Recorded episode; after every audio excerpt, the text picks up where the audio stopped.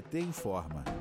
Mais um sinal de que o Brasil está entrando em estagflação vem da pesquisa que mede a confiança dos microempresários do país, feita pela Fundação Getúlio Vargas, a FGV, para o Sebrae. Estagflação é o cenário em que a economia para e mesmo assim a inflação cresce. O otimismo dos pequenos empreendedores despencou de agosto para setembro, puxado principalmente pelos industriais, cuja confiança recuou 3,2 pontos. O presidente do Sebrae, Carlos Melles, explicou para o jornal Valor Econômico que, entre aspas, se a indústria está em queda, é porque a economia pode estar estagnada. A falta de otimismo significa menos oferta de empregos. Na indústria, só 18,4% dos empresários ouvidos esperam contratar. Em julho, eram 19,9%. Já as microempresas também veem redução do número de funcionários. A economista da USP, Lígia Toneto, afirma que a queda da confiança é porque não há expectativa nenhuma de que a economia vai se recuperar com a política do governo Bolsonaro e do ministro da Economia, Paulo Guedes.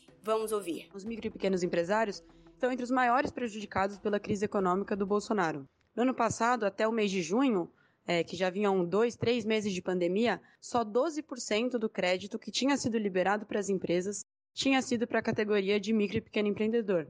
Por conta disso, naquele momento, é, mais de 500 mil empresas tiveram que fechar as portas é, temporariamente ou permanentemente, o que fez com que no final do ano a gente tivesse um saldo de 5 mil fábricas que fecharam e 75 mil estabelecimentos de comércio e serviço que encerraram as atividades. A pesquisa da FGV traz alguns números positivos, como aumento de confiança de 0,3 ponto no setor de serviços. Mesmo assim, a análise de Meles não permite comemoração. Segundo o presidente do Sebrae, o leve aumento demonstra que o setor está andando de lado, assim como toda a economia dos pequenos negócios. Meles também disse acreditar que o desânimo está ligado à inflação alta, a perspectiva de um crescimento menor, de um dólar mais caro e de preços mais elevados pode ter contribuído também. Além disso, o cenário político turbulento não ajuda.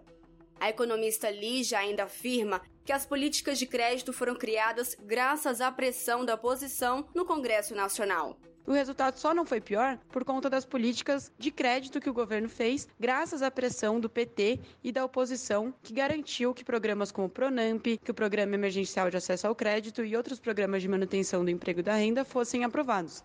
De Brasília, Thaisa Vitória para a Rádio PT.